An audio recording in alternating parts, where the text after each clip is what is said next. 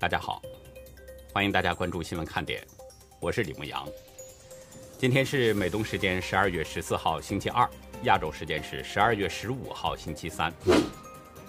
华盛顿邮报十四号报道，研究了华为的一百多份机密演示稿，发现华为帮助中共政府通过声音识别个人、监控感兴趣的政治人物、管理意识形态再教育和劳改计划。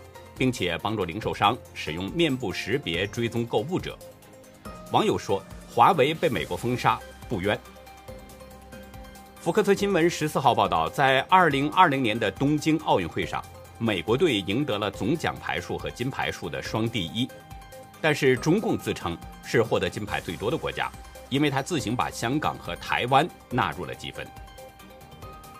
英国外交大臣特拉斯十四号公布了最新一期的香港问题半年报告。报告中表示，在港版国安法打压之下，已经有八万八千港人通过 BNO 向英国政府申请定居。英国市场监管竞争机关十四号表示，科技巨头谷歌和苹果有能力运用在市场上的势力，牢牢掌控民众使用手机方式。这种势力将造成市场体系被剥夺任何有意义的选择，并可能促使价格上涨。海地沿海城市海地角十三号发生油罐车翻车爆炸，火焰吞噬了周围的房屋和汽车，至少造成五十三人死亡，一百多人受伤。截止到美东时间十二月十四号下午两点，全球新增确诊中共病毒人数是五十九万九千三百七十七人。总确诊人数达到了两亿七千一百零三万零二百九十九人，单日死亡是五千七百一十七人，累计死亡总数是五百三十二万七千八百零五人。下面进入今天的话题。前日本首相安倍晋三今天再度放出硬话：北京如果动武冒进，就是自杀。这次的警告比半个月之前的那次警告似乎更深了一层。昨天，天津通报了第一例奥密克戎病例之后，甩锅给了欧洲。但是，天津的甩锅地点却没有发现这种病例。更有意思的是呢，今天广州也通报了一例新的奥密克戎病例。那么，中国的这个奥密克戎传播情况究竟是什么样呢？我会给大家讲一个我亲身经历的事情。先说一个关于微博的消息。今天在香港上市的微博股价。遭遇了重挫，截止到下午的一点四十九分，微博的跌幅高达百分之八点三一，创下在香港上市以来的新低点。不过呢，这还是在回升之后的跌幅，一早的跌幅更高，达到了百分之九点六。微博股价跳水，是因为网信办在今天发出的公告。公告中表示呢，微博因为屡次发布传输违法讯息，情节严重。被罚款三百万元。对网信办的这个公告，微博回应当中表示呢，说接受批评，并且按照要求整改。微博的态度挺好，但是态度好也不能避免被打。事实上，从一月到十一月啊，微博已经被处罚过四十四次了，累计被罚款是一千四百三十万元。加上最新的这次处罚，今年微博已经被处罚四十五次了。中共给出的处罚理由呢，是为了治理色情和营销，但是没有人会真的相信这个理由。中共不断出手收拾科企，其实它一方面是要加强舆论管控，另一方面是借此整肃网络，让这些网络科技必须听命于中共。事实上，被中共的镰刀斧头轮到头上的微博并不是第一个，在本月九号。工信部以违反个人信息保护法等为理由，下架了一百零六款手机应用程式，其中被下架的豆瓣网此前也是被多次处罚，处罚次数多达二十次。相比较微博被处罚的金额呢，豆瓣被罚的明显少很多，但是也有九百多万。再比如，中共文化部下属的中国演出协会九月份曾发公告表示。包括微博、抖音、爱奇艺、还有快手、腾讯视频等等在内的十四家互联网平台企业，已经签署了构建清朗网络文化生态自律公约。七月的时候，腾讯、快手、微博和小红书等平台也被约谈过。四月份，中共的三部委还约谈了三十四家互联网企业等等。从一次次的处罚来看，中共的目的是相当明确，他不想让这些网络科技在一次重罚之后就死掉。如果这些网络科技死掉了，那么中共就没有办法持续的罚款了。而一次罚款的金额不太高，这样既可以保证这些网络科技不会一下就死掉，又可以保证经常能够割韭菜。更主要的是啊，中共一次次敲打这些网络科技呢，既可以保证这些韭菜的成长，又可以让他们对中共时时都持有敬畏之心，可以服服帖帖为中共服务。前日本首相安倍晋三卸任之后呢？他的这个政治角色似乎并没有改变，在依然保持着他的硬汉形象。在今天台湾远景基金会主办的台美日三边印太安全对话上，面对中华民国总统蔡英文以及美国国务院民主人权劳工局代理首席傅柱清、巴斯比等与会来宾，安倍晋三在视频当中做了英文发言，他对中共再次发出了强烈警告：北京的任何军事冒进。将是自杀行为。阿妹在提前录制的这个影片当中，先是提到了台湾史上第一位直选总统李登辉，他认为民主在这个时刻是扎根的时刻。二十五年之后，台湾作为民主实体参加全球民主峰会，这是值得祝贺的。安倍认为啊，台美日有着共同的重要议程。所以呢，永远不要失去对自由、人权以及法律的信仰。在全球民主社群当中，香港的民主陷落，他说这更显示出了台湾崛起的重要性。他强调，台湾必须是民主中的领导者，台湾必须崛起，因为台湾值得。一个自信的台湾将成为守护共同价值观的强大卫士。随后呢，安倍话锋一转，就指出了。台湾所面临的威胁，他说，台湾所面临的威胁也是所有人，尤其是对日本，都是严峻的挑战。所以，日本强化国家安全，自卫队与美军密切合作，这更超过以往的任何时候。安倍表示，软弱会招致挑衅，从海底、海面到空域，从网络到外太空。他说，台美日三方必须不遗余力的合作。而且呢，安倍认为台美日加强合作还不够，需要有更多的合作伙伴。合作的边界从亚太到印太，英法日印澳等这些热爱自由的国家，需要在自由的旗帜下齐聚。安倍直言，军事上的冒进，对像中国这样庞大的经济体来说，如同自杀式的举措。所以呢，他说，日本一旦敦促中共不要追求领土扩张，应该自我克制，不应该经常的霸凌邻居，这也是攸关中共自己的利益。昨天在接受 BS 日本电视台的采访当中，安倍提到了日本行使自卫权的问题。他表示，台湾的紧急状态可能威胁到日本的危急存立事态，迫使日本自卫队行使自卫权。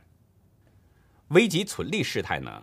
这是日本在二零一五年通过的安保新增的规定，意思就是说，在日本没有遭到直接攻击的情况下，但是美国等这些与日本密切相关的他国遭到武力攻击，这已经对日本国家的存亡形成了威胁。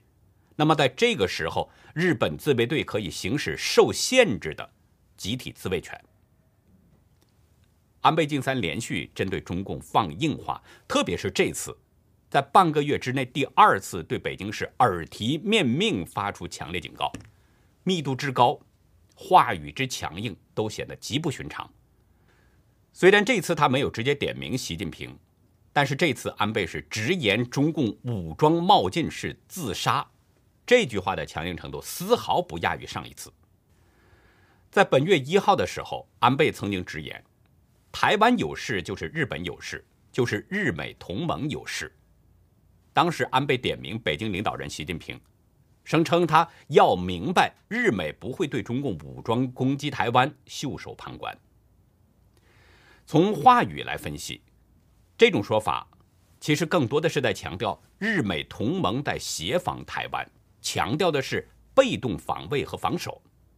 但是这一次，安倍说中共的武装冒进是自杀，似乎带有了一些主动的色彩，好像是说中共如果对台湾和其他周边国家采取军事行动的话，那么日美同盟，甚至包括英法印澳等等这些国家，很可能不仅仅就是防卫自卫了，有可能是会趁势反攻。安倍晋三所传递的这个信息，并非虚言。事实上，美国在继续编织着它的巨网，而这张巨网已经接近了中共。昨天，美国国务卿布林肯开启了东南亚四天的行程，在首访印度尼西亚之后，他还将访问马来西亚和泰国。昨天，在与印尼总统佐科维多多会面之后，今天布林肯又与印尼外长雷特诺进行了会晤，并且双方签署了合作备忘录。布林肯在印尼大学也做了一次演讲，他直接提到了中共在印太地区的经济胁迫以及在南中国海的胁迫行为。他说：“我们正在与美国的盟友与合作伙伴合作，以确保这个地区对所有人保持开放和可达性。”布林肯强调，美国决心确保在南中国海地区的航行自由，这也是为什么台湾海峡的和平与稳定对我们有着持久的利益。在昨天的战略演讲当中，布林肯就已经敦促北京停止在印太采取激进行动。他表示，中共声称公海是自己的，通过补贴国营企业扭曲开放市场，不同意其他国家的政策就拒绝出口或撤销合约，从事非法捕鱼等等。布林肯指出，区域内的国家都希望改变这些行为，我们也是。从东北亚到东南亚。从湄公河到太平洋岛屿，都在关切北京的侵略行动。他说：“这就是美国决心确保南海航行自由的原因。”布林肯演讲特别强调了美国与东南亚国家之间存在的这些共同利益都遭到了中共的威胁。他直言，中共已经威胁每年超过三兆美元的商业利益，美国不会坐视不管。他说：“美国所做的这一切不是为了引发冲突，而是为了防止冲突。”很明显，布林肯的这次东南亚行程是在加强美国与东南亚国家之间的战略伙伴关系，争取在这个全球经济活力最强的区域之一增加影响力。路透社认为，东南亚已经成为美国和中共两大经济体之间的战略战场。我们换句话说，美国是决议。要在这里跟中共争夺影响力，因为中共此前在这里边已经投入了大量的资金，特别是在印尼，中共投入了几十亿美元建高速公路、发电厂和高铁，甚至印尼百分之八十的疫苗都来自中共。从地理上来说呢，东盟国家是毗邻中国，受惠于中国的经济发展。但是中共咄咄逼人的扩张，又让这些国家是非常担心，所以在国际关系上，东盟国家更亲近美国，尤其是在南海问题上，东南亚国家都把美国看作是安全保障。外交和分析人士认为，布林肯可能会让美国企业将生产从中国迁往东南亚，作为确保敏感供应链和开发融资的举措之一。同时呢，这样又可以增加东南亚国家的就业，促进当地的经济发展。印尼外长雷特诺在演讲当中指出，国务卿布林肯已经承诺了，在基建投资上与印尼建立伙伴关系。《纽约时报》表示，美国决定在印尼加强投资，以在印尼发挥更多的影响，对抗北京日益增加的影响力。其实何止是印尼呢？布林肯的东南亚之行就是要加强美国与东盟国家之间的关系，特别是处在第二岛链的印尼、马来西亚和泰国。如果美国要编织巨网围堵中共，那么这些国家都是不可或缺的关键环节。从地理位置上来说，这三个国家的位置极其重要，全都卡在中国的南边。如果美国将印尼、马来西亚和泰国编入到巨网，那么中国的这个南面就形成了围猎中共的第二道锁链。从目前的形势来看，中国的确是陷入了四面楚歌的境地。首先说北面是俄罗斯，已经彻底堵死了中共北进的路线。虽然中共自称与俄国不是盟友、胜似盟友，但是事实上，俄罗斯从来跟中共都是面和心不和。中国的东面是日本和台湾，对中共已经形成了夹击之势。中国的西面是印度。大家都清楚，中印关系一直都没好过，两国最近的边境上时常发生冲突，所以中国的西面也没有出路。那现在美国又在加强与东盟国家的关系，在原有澳大利亚隔洋对峙的这个局面之下，美国把包围圈进一步在收紧。如果东盟国家加入到美国的围猎巨网，那么从地图上来看，中共几乎是陷入了包围圈。所以安倍晋三表示。如果中共军事冒进，就等于是自杀。不知道北京领导人是否能看懂这个形势？其实，从世界各国外交抵制北京冬奥会这个动作来看，也已经反映出了中共在被国际围堵了。到目前为止，日本还没有正式的表态是不是加入到美国的行动，外交抵制北京冬奥会。但是，深谙岸田政府的学者表示。事实上，岸田内阁很早就已经有了基本决策，只是在寻找最合适的出牌时机。日本首相岸田文雄七号曾经表示说，将综合考虑冬奥意义以及对日本外交的意义等。同一天，日本的外部大臣林方正明确表示，会在适当时间综合考虑各种情况后做出判断。他直言，在决定时。会把人权问题纳入考虑。日本国际关系专家谢文生对美国之音表示，岸田政府早就有了基本决策。作为首相，岸田文雄要处理三重关系，就是民主国家网络、党内政治角力网络和日中关系网络。谢文生分析，就国际情势来说，岸田政权当然了解欧美最终会对北京冬奥会进行抵制。只是日本需要观察抵制的程度会到什么地步。林方正表示，将人权问题纳入的考量，这其实已经算是泄露答案了。谢文成认为，岸田有着丰富的外交经验，很清楚欧美各国在外交抵制的台面之下会有许多的交涉、谈判和角力，因此岸田政府在寻找最适合的出牌时机，再进行决策修正。至于日本方面什么时候正式的表态，外界呢还是需要观察的。或许日本可能像此前的说法，采取一个折中的办法，不派阁员参加。这很可能也是世界各国最常见的一种外交抵制。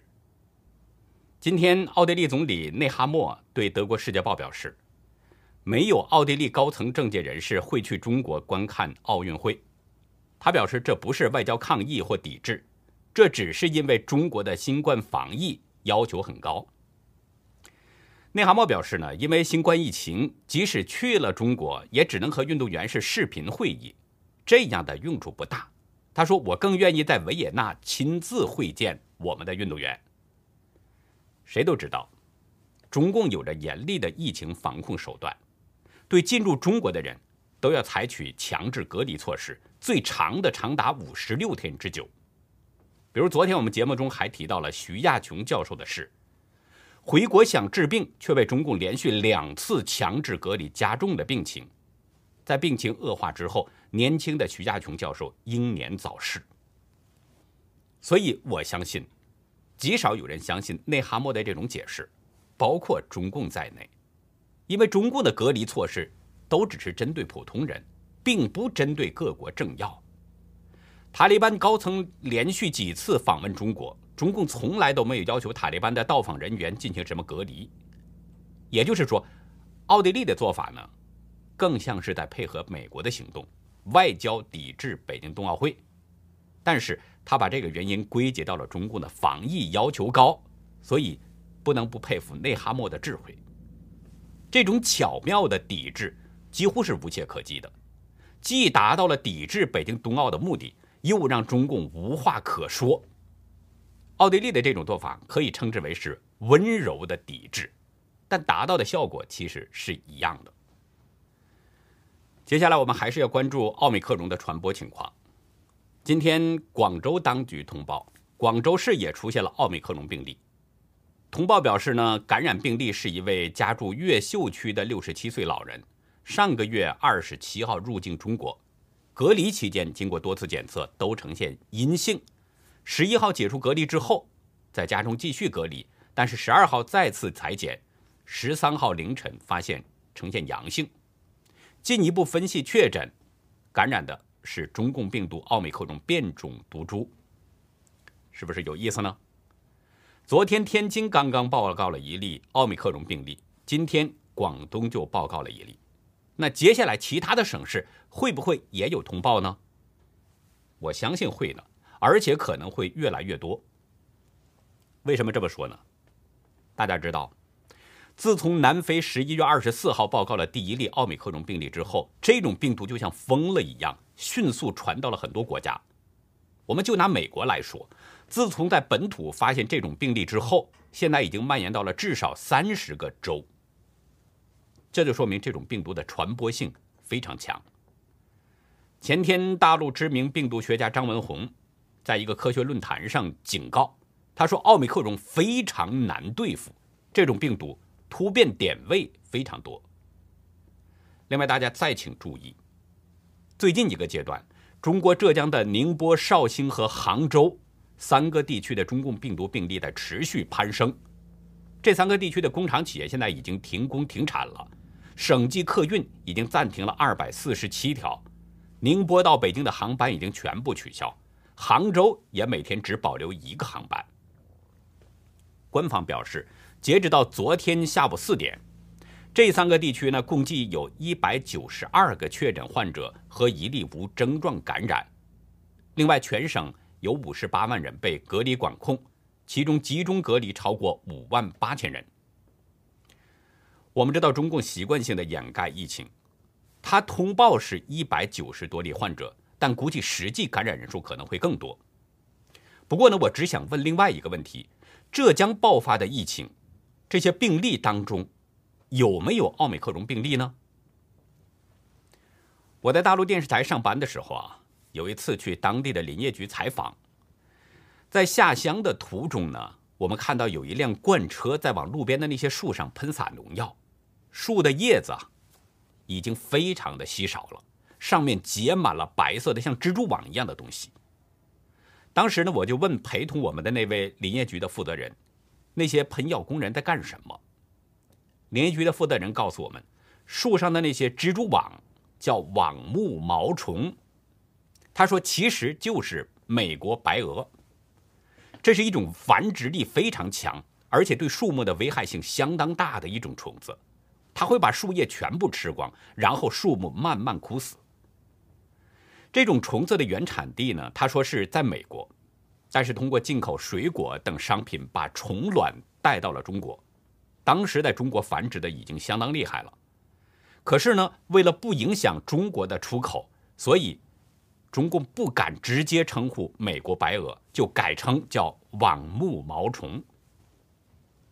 给大家讲这个，就是希望能引起大家的注意，因为中共它不仅掩盖真相，而且还善于甩锅。说到甩锅，我们就来说说天津的这个奥密克戎病例。昨天，天津通报了全国的第一例奥密克戎病例，是一名无症状感染者，说呢是从欧洲入境。天津卫健委主任顾清表示，说这名患者入境时体温正常，申报无异常。他还表示，到目前为止，在患者所在的那个航班的入境人员当中，没有发现其他感染者。天津这种半遮半掩的通报，其实相当值得怀疑，因为如实通报的话，对各国都有好处，可以提醒人们严加防范。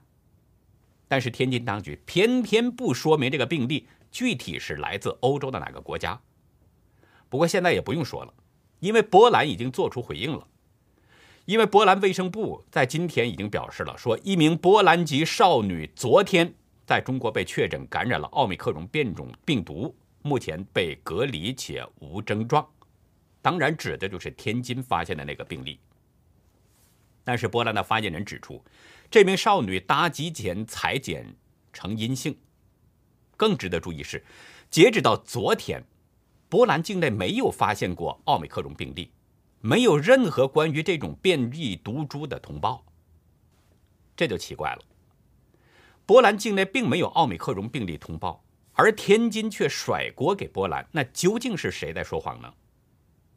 根据中共一贯说谎的天性，我更愿意相信波兰方面的说法，就是波兰到目前没有发现奥密克戎病例，而且发现病例这种事儿，对欧美国家来说不是什么大不了的，没必要撒谎。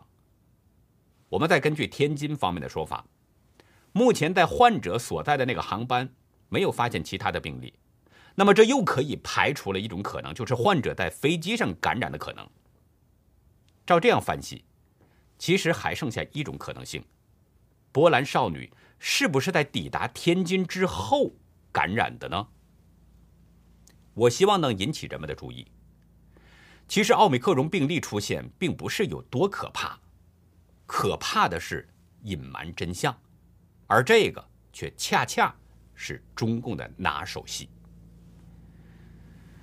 中共篡政之后，相当长的一段时间当中都是闭关锁国的状况，直到改革开放之后才稍有好转。不过现在呢，中共又在悄悄地推动新版的闭关锁国。在今天的红潮看点，我们来聊聊中共的关门行动。欢迎大家到优乐客会员去了解更多。